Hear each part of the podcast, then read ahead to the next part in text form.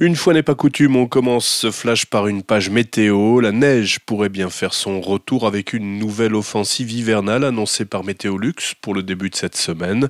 L'arrivée d'une perturbation alors que les températures sont proches de zéro devrait donner quelques flocons sur l'ensemble du Luxembourg.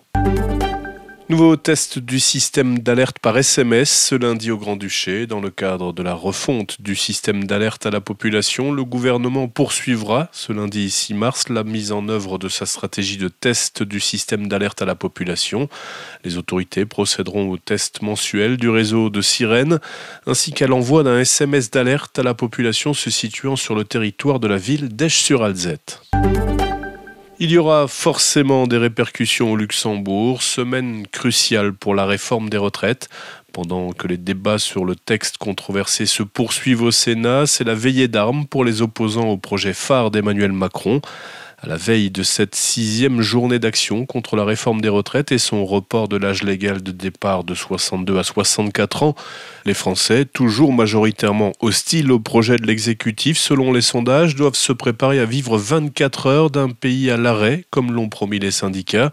Ceux-ci veulent faire mieux que le 31 janvier dernier, où la police avait recensé 1,27 million de participants et l'intersyndicale plus de 2,5 millions dans les rues en France, un record. Le trafic sera fortement perturbé avec un train sur 5 en moyenne pour les TGV ainsi que pour les TER selon la SNCF, dont l'ensemble des syndicats a appelé un mouvement de grève reconductible. Thalys et Eurostar seront aussi concernés avec deux trains sur trois en moyenne et les liaisons France-Allemagne et France-Espagne totalement interrompues.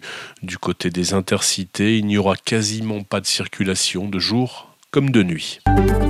Nouveau coup dur pour l'Église catholique, le futur pape Jean-Paul II dissimulait des affaires de pédophilie en Pologne selon une enquête journalistique faite par la télévision privée polonaise TVN.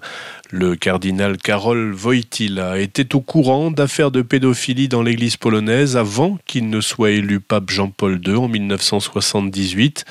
Alors qu'il était cardinal et évêque de Cracovie, Karol Wojtyla était au courant de cas d'actes de pédophilie commis par des prêtres de son diocèse qu'il transférait d'une paroisse à l'autre pour éviter le scandale, selon l'auteur de l'enquête, Michal Gutowski. Retrouvez toute l'actualité du Luxembourg et de la Grande Région en continu sur 5minutes.lu.